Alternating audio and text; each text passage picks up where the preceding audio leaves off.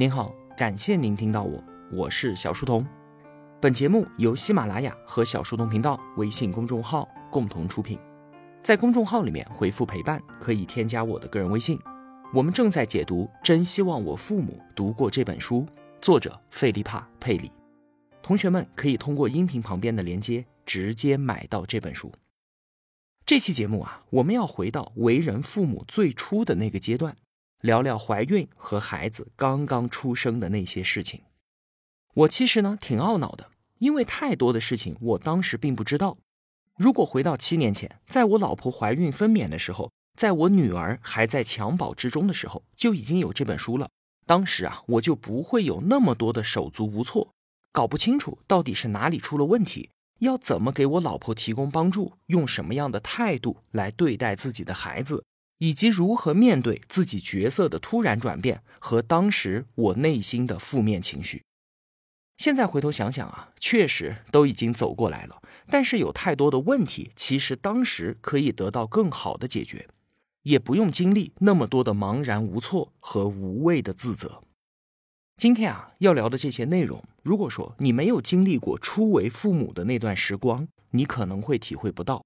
但是啊，它确实太有用了。直接阐明问题，给出答案，能够帮助我们消除掉那些不必要的心理负担和精神压力。话说啊，有一位妈妈，她和自己的母亲长年以来都是只有礼貌性的交谈，两个人相敬如宾，这让他们两个在一起的时候都觉得很不自在。每次要回去探望老母亲，她都会勉强的告诉自己说：“这是我应该做的事情，所以我必须要去。”一望便知啊，母女俩的关系肯定是出现了问题。她也曾经尝试过想要改变，曾经有一次呢，就鼓起勇气向自己的母亲袒露心声，说自从和丈夫离婚之后啊，我的状态一直很糟糕，时常都会觉得非常的郁闷。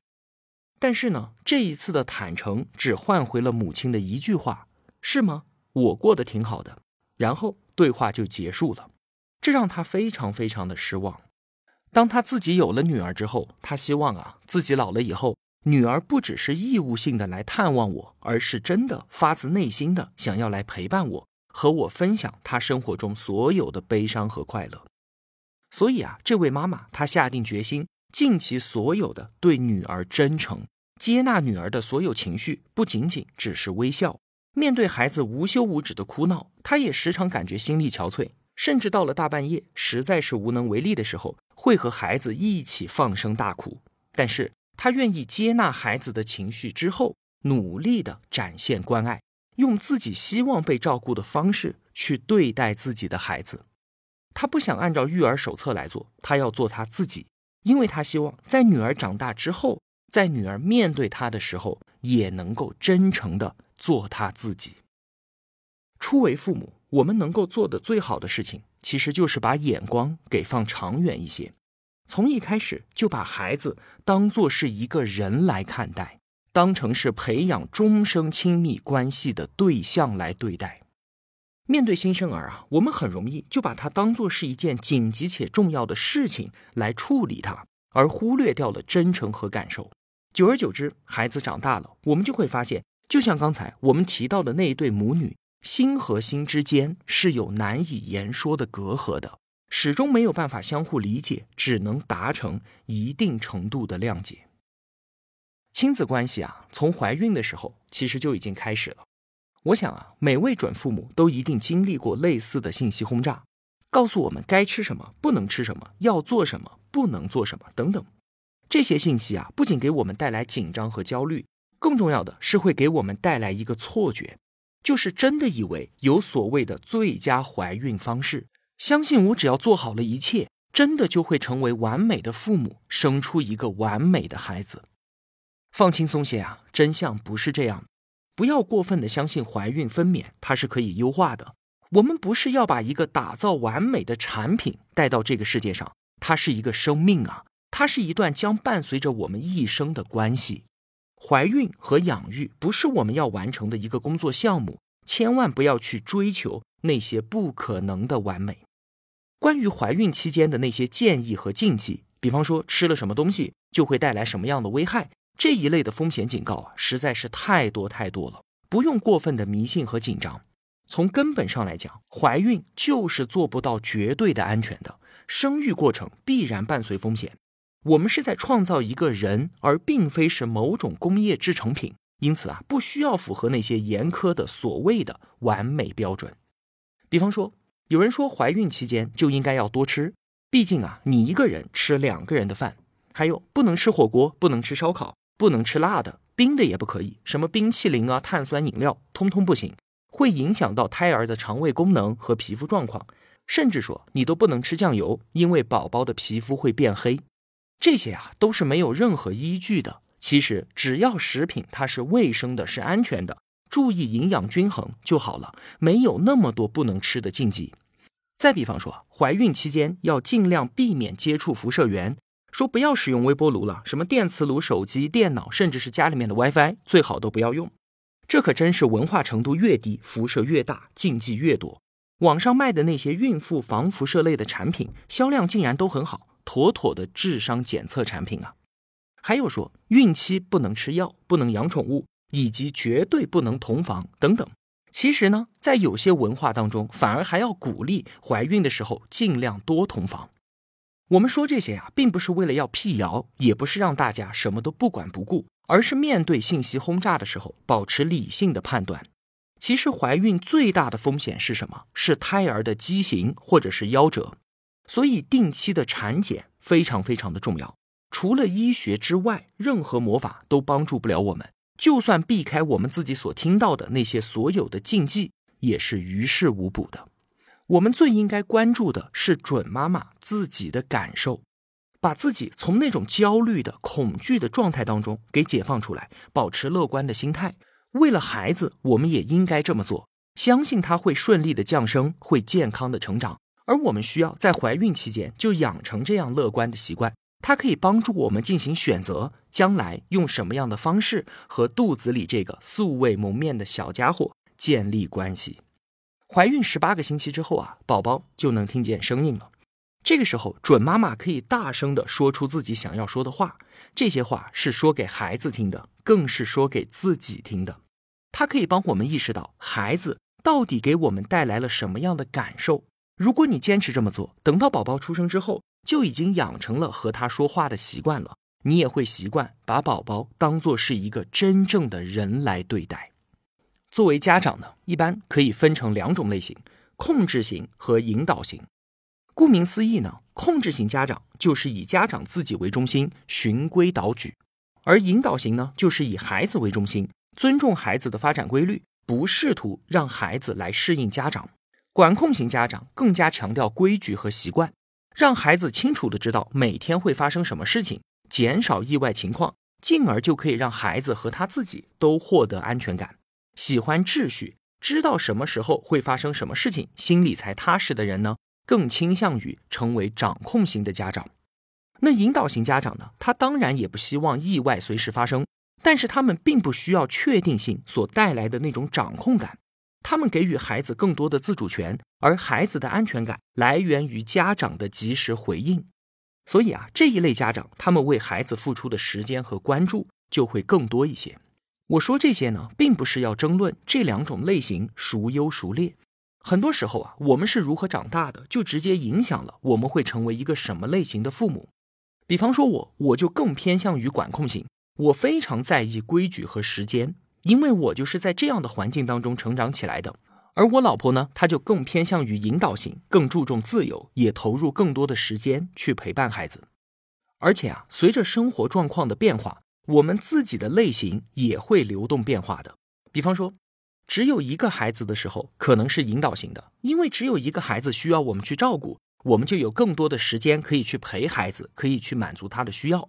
而当有了二胎之后呢，就可能需要建立更多的规则。更多的时候都要遵循惯例了，比方说，为了送老大去上学，那么就没有办法让小婴儿继续睡觉了，只能把他叫起来跟我们去一趟学校。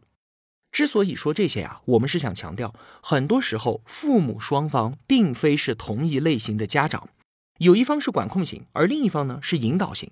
我们不需要为此来争论对错，需要非常明确的是。我们偏向于哪一类型，只是因为这个类型和我们自己的成长经历相关，它更加适合于我们自己，而并不是说哪一类的家长对于孩子来说更好。这两类父母都可以做得非常好。亲子关系的关键，并不是在于规矩多一些，还是自由多一些，而是在于关系的建立，在于更多感情的接纳，在于更多心与心的沟通。引导型的母亲在怀孕期间呢，更容易情绪波动，而管控型的母亲呢，比较不受影响。引导型母亲会为自己怀孕所带来的内在变化而惊叹，把胎儿视为想象中的朋友。管控型的母亲呢，则希望啊，尽量保持自己原有的正常角色。不要改变，甚至会觉得怀孕是对她的一种侵扰和威胁。引导型的母亲把分娩视为自己和孩子的人生转变，而控制型的母亲呢，更可能把分娩视为一种痛苦的经历。我们之所以要细数这些差异，就是为了把这些感觉给正常化。他们其实是没有是非对错的，它就是一种感觉罢了。把孩子视为朋友，当然没错。不希望自己原本的生活角色遭到颠覆也没有错。分娩对于自己和孩子来说是件大事儿，没有问题。我害怕分娩所带来的痛苦也没有问题。积极的奔向为人父母的道路，这很好。但是依然伴随着焦虑不安，也实属正常。很多文章和书籍都试图告诉我们，某一种感受它是不好的，成为某一类型的父母对孩子来说更好。但其实这些都不重要。真正重要的是，我们能不能够诚实的接受自己，坦然的面对自己的倾向和种种感受。如果说啊，你在听我分享了一些育儿的理念之后，觉得自己之前怎么做错了那么多的事情，感觉压力倍增，那么请你立刻原谅自己。学习是为了让我们获得一种掌控感，进而做得更好，不是为了自责，觉得自己已经造成了无法修复的裂痕。不要这样，你要相信。此前，我们是根据当时所拥有的知识和资源，已经做出了最好的决定了。自责对于任何人来说都没有帮助。现在我们该做的是用新的理念和知识，着手去解决眼下的亲子关系中的问题。所以啊，请放轻松一些。我们不是要做的完美，我们只是要做的更好一点点。当孩子降生之后，他占据了所有关注的目光。那么，作为孩子的父母呢？我们其实是被忽略掉了。其实，太多的时候啊，父母也是需要呵护的。有位妈妈说：“我曾经有过想要伤害自己孩子的可怕念头。”她说啊，晚上孩子哭个不停，不断的吵醒我，我很想使力的去摇晃他，甚至干脆就把他给扔出去。这位妈妈对自己冒出这样的想法感到非常的愧疚。之前有过唯一的类似想法，是在青春期的时候想要弄死自己的父母。对于孩子会冒出这样的想法，他觉得很害怕，因为他真的有可能就伤害到孩子。后来呢，这位妈妈鼓起勇气把这件事儿告诉了她的姐姐。姐姐听了之后说：“啊，我自己也曾经有这样的想法，而且可能每一位妈妈都曾经这样想过。”姐姐的做法是什么？是承认这个想法它是存在的，好，没有问题。但是把它当做一个自我意识之外的一个声音，任由他说，不为所动。在姐姐的劝说和帮助下，随着时间的推移，这位妈妈她内心中想要伤害女儿的冲动也逐渐的消散了。需要呵护的不仅仅是孩子，还有我们作为父母的。在我们需要的时候，不妨大胆的去寻求支持。这种支持可以是实际的帮助。请家人来帮忙带带孩子，让我自己得到些许的解放。这种支持呢，更可以是倾诉和倾听，让自己的感受被接纳，消解掉我们的负面情绪。我们要知道啊，初为父母有负面情绪再正常不过了。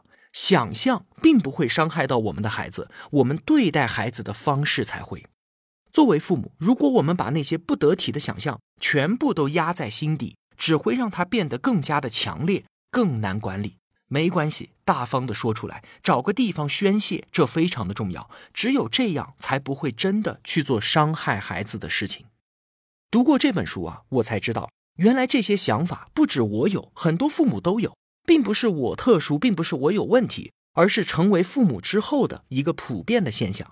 这让我能够平静的去处理自己的想法。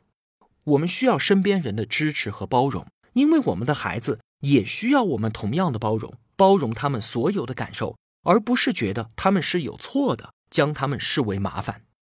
我们人类啊是群居动物，是团体的成员，我们要坦诚的向周围人去求助。如今呢，结婚生子，组成一个家庭，比上一代人来说啊要困难太多了，生活成本是过去的好多倍。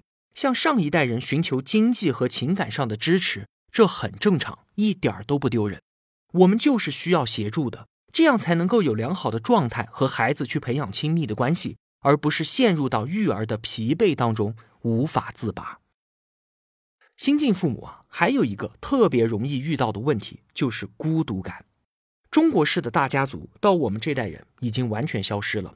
城市人群基本都是三口之家，运气好一点的话，两边的父母可能会过来提供一些帮助。原本的生活逐渐消散，而新的生活尚未确立之前，新手父母感觉到孤独无助是非常常见的。我们经常啊都会把孤独和一个人的社交能力差，或者是性格古怪给联系在一起。其实这是把孤独给污名化了。我们不要这样看待，任何人都会陷入孤独的。这种感觉其实是在提醒我们要去寻找同伴了，要去寻求帮助了。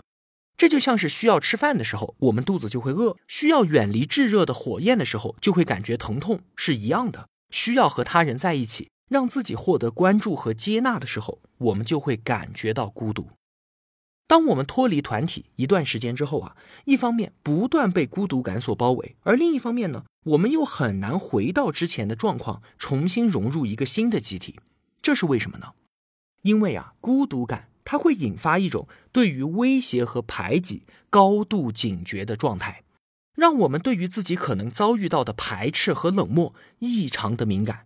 而当我们心存戒备的时候呢，往往就更容易导致我们自己遭到拒绝和孤立。举个例子啊，有一位妈妈三十二岁，有了自己的女儿，但是孩子的爸爸在孩子出生之后就离开了他们。她完全没有想到会遭遇到伴侣的抛弃，而且自己的父母呢，对自己的状况也是漠不关心。她顿时感觉孤立无援、束手无策。丈夫的离开让这位妈妈的信心一落千丈，她觉得自己很没有用。几个月之前，她还是一位称职的人力资源部的专员，离开工作岗位，生完孩子之后，他再也没有办法融入到任何一个团体了。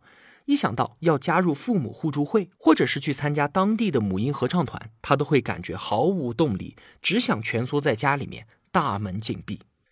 这样的变化似乎令人诧异，但其实呢也很正常。陷入孤独的人啊，觉得自己和其他人不一样，无论是觉得我自己太优秀，或者是太糟糕，都会因此蔑视社交，并以此作为不进入团队的借口。一边是我太好了，我才不要加入这样的团队呢；而另一边是我不够好，我不适合加入这样的团队，这就会导致一个人日益的退缩，并且强化自己的社交孤独感。只有在我们承认自己的孤独，并且说服自己放弃掉以上的念头，然后才能走出那扇封闭的大门，和他人一起，才能够排解我们自己的孤独感。而这位妈妈后来呢，通过互联网加入了一个母亲互助会，得到了积极的改善。他们每个星期啊都会组织聚会交流经验，在那里，她也为别人提供帮助和支持。她再也不觉得自己是一无是处的了。不仅仅是新晋的父母陷入孤独，是很多人正在面临的问题。我们需要做的不是否认它，不是要因此对自己妄下负面的判断，但是也要知道，作为群体动物，孤独感它就是一种警告。当面对团体的时候，感到不屑，或者是感到自己不如别人的时候，我们需要清楚的意识到自己的优越感和自卑感，这都是有问题的，进而破除掉那些让自己与他人隔绝的借口，主动的走出去。我们再来说一说啊，产后抑郁的问题。据调查呢，百分之十五的女性在成为母亲之后啊，都会患上抑郁症，症状包括易怒、极度的悲伤、焦虑，甚至是绝望。觉得自己一无是处，感觉每件小事儿都要付出巨大的心力，想要逃避他人，甚至会有自残的念头。刚才我们聊到的那位妈妈想要伤害自己的孩子，其实啊也是产后抑郁的一种表现。产后抑郁的很大原因呢，来自体内激素水平的波动。在怀孕之后啊，孕激素和雌激素大量的分泌，让孕妇保持比较开心和亢奋的状态。挺着大肚子其实是非常辛苦的。但是激素的调节让女性不觉得很累。可是呢，在分娩之后，孕激素的水平急速下降，情绪和感受就会被数十倍的放大，感受会变得从未有过的敏锐和激烈。这对于观察宝宝的需要，做出积极的回应，其实是有一定帮助的。当时啊，我老婆生完孩子之后，就出现过产后抑郁的状况。现在回想起来，她说啊，当时自己每天都在崩溃的边缘，任何小事儿都能触动她的敏锐神经。我要出差几天，或者是早上出门去上班，她都会哭。当时啊，我是没有这方面的知识的，并不知道这是体内激素水平波动造成的。如果我当时知道，我就能为她提供很好的帮助。那随着时间的推移呢，身体会经过一个适应的过程。妈妈的心情会逐渐的好起来。那在抑郁的过程当中，我们应该如何排解呢？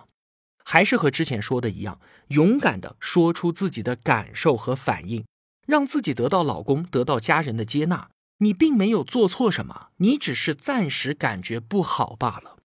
我们表达的越多，就越不会把自己当成怪物。就算有想要抛弃孩子、想要厌世轻生的想法，但那仅仅也只是想法而已啊。想法它其实是无害的，但是如果我们任由情绪发酵而不去处理它，想法就有可能变成实际的行动。一定要记住啊，当孩子诞生了之后，我们的感受和想法没有对错之分。无论你觉得那些想法有多么的怪异和不可理喻，都不要把它埋在心里面，活在当下，寻求认同，不仅是对自己负责，也是对你的孩子负责。最后呢？问你一个问题啊，你还记得自己当小婴儿的时候是什么样的感觉吗？你肯定会说，这怎么会记得呢？没错，三岁之前的记忆啊，最多就是零星的画面。襁褓之中的我们是什么样的感觉，谁都想不起来。但是作者佩里却说，当时的感觉是想不起来了，但是它会存在于无意识的记忆当中，它一直都在，并且对我们造成持续性的影响。任何事情的最初体验都会形成最深刻的印象。随着不断的长大，我们形成第一印象的机会也就越来越少了。比方说，现在我见到一个陌生人，只会对这个人产生印象，但他并不会改变我对一般人的整体观念，因为啊，那是很久很久之前就已经确立的了。如果我们去到一个新的地方度假，遇到的人都非常友善，周围的环境非常的舒服，天气也很适合。那就会给我们留下美好的印象，日后啊都会对那个地方心生怀念。那同样的道理，如果婴儿对世界的第一印象是一个安全舒适的地方，是一个有归属感的地方，那么之后他无论遇到什么样的麻烦，只要他觉得自己总是能够得到重视，是有归属感的，他就不会轻易的偏离轨道，即便稍有差池，也能很快的回归正轨。而婴儿就是从父母那里获得这种最初的。最深刻的感觉的，我们再想想看，如果说我现在身处沙漠当中，没有住所，没有食物和水，独自一人孤立无援，我们待了一个小时、两个小时之后，会是什么样的感觉呢？如果突然看到远处有两个人，为了吸引他们的注意，我们一定会发疯似的招手呐喊，拼命的求援。或许啊，婴儿来到这个世界上就是这样的感受吧。如果说，独自置身沙漠是我们这辈子的第一次体验，那我的世界观就形成于此啊！别人在我求助之后的反应，就形成了我和这个世界不同的依附关系。如果在襁褓的时候，我们的需求通常都能够得到满足，长大之后，我们就会觉得其他人都很好，对他人会有更多的信任，更加容易培养起亲密关系，认同自己，也欣赏他人，这有助于我们过上美好的生活。就像是在沙漠当中，我不需要拼命的呼救，也能够得到帮助。这是我们想要培养的目标，形成安全的依附关系。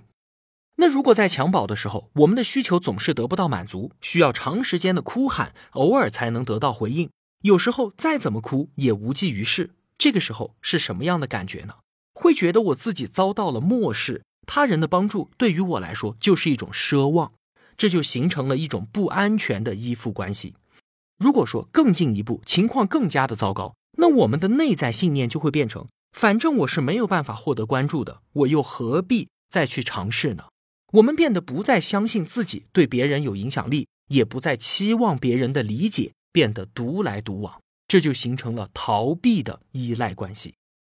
最后再试想一下，我们在沙漠里面，别人不理会我们，不会停下来帮助我们，就算偶尔停下来，也不满足我们的期望，甚至还会虐待我们，对我们造成伤害。那如果是这样的话，对我们的信念和人际关系会带来什么样的影响？我们是不是就很容易把别人视为伤害的来源？不可能培养出同理心，也不会相信什么道德和善良，结果就塑造了排斥型的依附关系。同学们可以想一想，我们自己在儿时所形成的依附关系是哪一类呢？而我们父母的哪些行为又促成了它呢？我们又希望把什么样的关系传递给我们自己的孩子呢？好了，今天就聊这么多了。今天小店里上新了我们云南保山的甜脆柿子，和你之前吃过的柿子啊都不一样。它像水蜜桃一样甜，又像苹果一样的脆，绿色健康，价格也便宜，我很喜欢，推荐给你尝尝。如果你是在微信公众号，可以通过最下方的图片进入小店；如果你是在喜马拉雅，点击屏幕左下方的购物车图标就可以直接购买了。我是小书童，我在小书童频道与您不见不散。